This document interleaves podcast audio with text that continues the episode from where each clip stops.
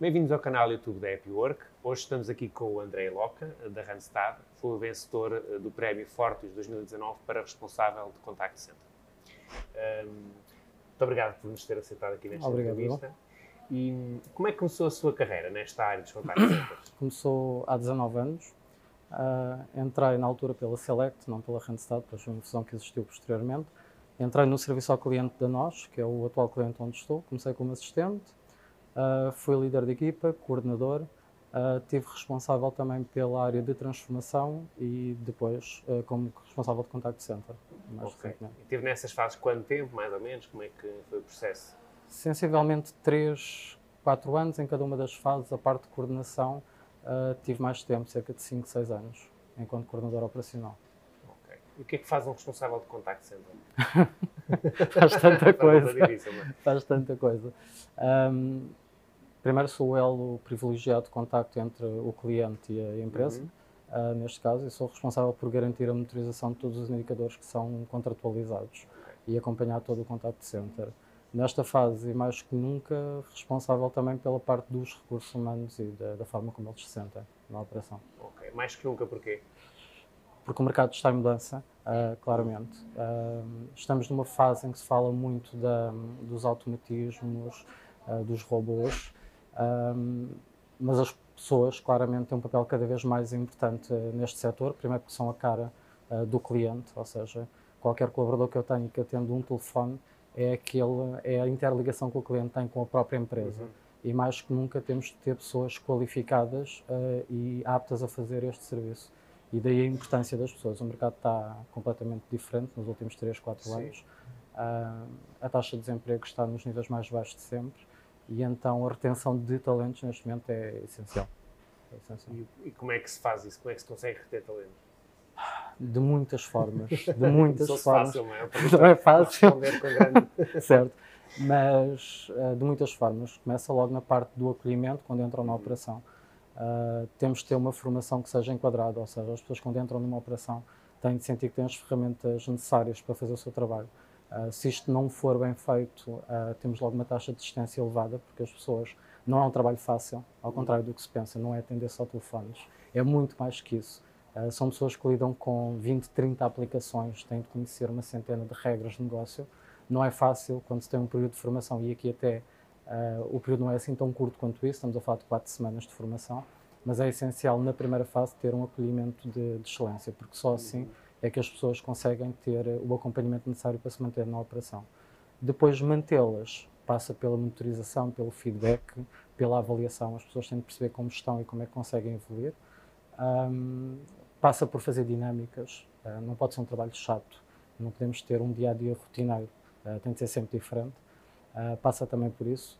E passa por garantir que todo este acompanhamento é feito por pessoas de excelência, a nível de líderes de equipa, coordenadores, a equipa de formação.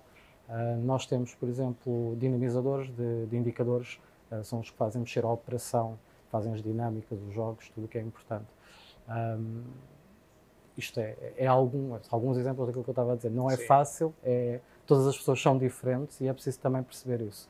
Ahm, se eu dissesse outro fator que é diferenciador, é ser próximo das pessoas. As pessoas têm de sentir que, independentemente da hierarquia em que estamos, somos próximos, conhecemos, sabemos quem eles são. Ah, são 400 pessoas, sim, são muitas, mas é importante que elas percebam que não são um número, são um elemento fundamental em toda a estrutura. Ok.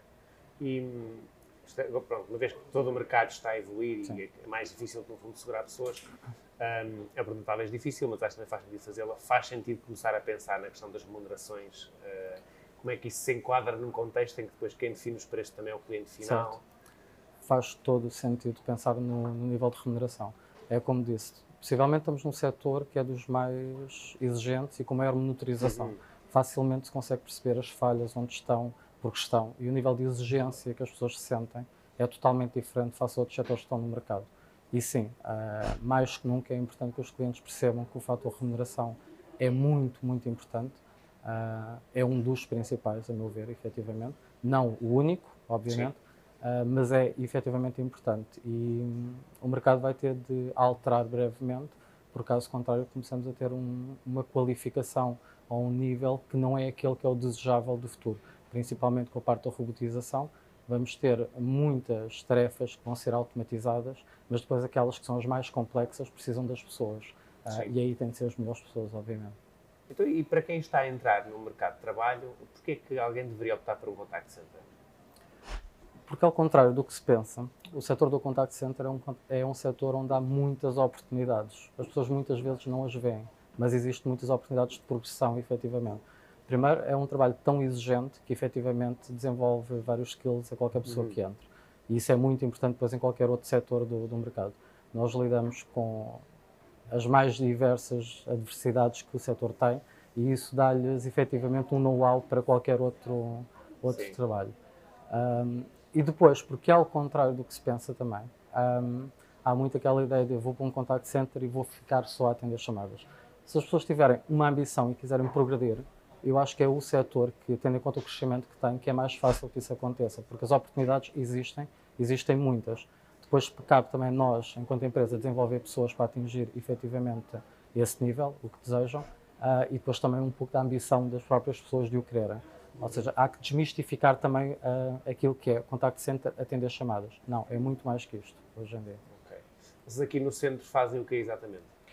Uh, a nível, o que é que os assistentes fazem? No, no fundo, a sua equipa, não é? O que, é, o que é que fazem, sim? Servem a alguma empresa específica? Sim, ou... neste caso específico, nós fazemos prestação de serviços para o cliente nós, uhum. uh, do setor um, dos cliente empresarial e corporate, do segmento corporate. Fazemos o serviço ao cliente, a parte do atendimento, a parte da ativação de back-office. Basicamente serão esses os dois grandes blocos que temos, temos aqui. Ok. E hum, porquê é que acha que recebeu este prémio? Hum, não recebi, recebemos. Foi um trabalho de equipa. Okay. Uh, como lhe disse por acaso há pouco, um, era algo que eu não, não ambicionava inicialmente e depois, quando me fizeram o convite, disseram faz todo o sentido, estás há 19 anos neste setor, faz todo o sentido fazer esta candidatura. Uh, e eu pensei, sim, realmente é uma forma de mostrar o trabalho que a minha equipa está a desenvolver. Este não é um, não, é não, não é um prémio individual, como eu disse, é um prémio coletivo um, que vai desde as minhas estruturas de suporte de coordenação, das minhas áreas de melhoria contínua, de, de reporting, mas essencialmente também dos colaboradores que tenho, porque eles são o sucesso uh, daquilo que é os resultados das minhas equipas. Por isso, receber este prémio foi precisamente premiar todas as pessoas que estão neste contact center. É uma forma de reconhecimento. E são quantas pessoas que estão a trabalhar consigo? Aqui neste contact center 400, depois tenho mais dois edifícios do próprio cliente, são cerca de 600 pessoas na totalidade. Ok, e portanto estava a falar das equipas que tem, tem melhoria contínua? Melhoria contínua, de reporting, de formação e depois as operacionais. Muito obrigado. Obrigado. Por este bocadinho, muito obrigado. Um, pronto, como podem ver, uh, e já viram algumas imagens que passaram antes, isto é um contact center, uh, portanto, também acaba por desmistificar um, um bocadinho aquela imagem que às vezes tem, uh, vem pelas instalações também que temos aqui, e há várias funções, das melhoria contínua, reporting e outras, que fazem parte também de uma atividade normal de um contact center. Muito obrigado, não se esqueçam subscrevam o canal, façam like e partilhem. Obrigado.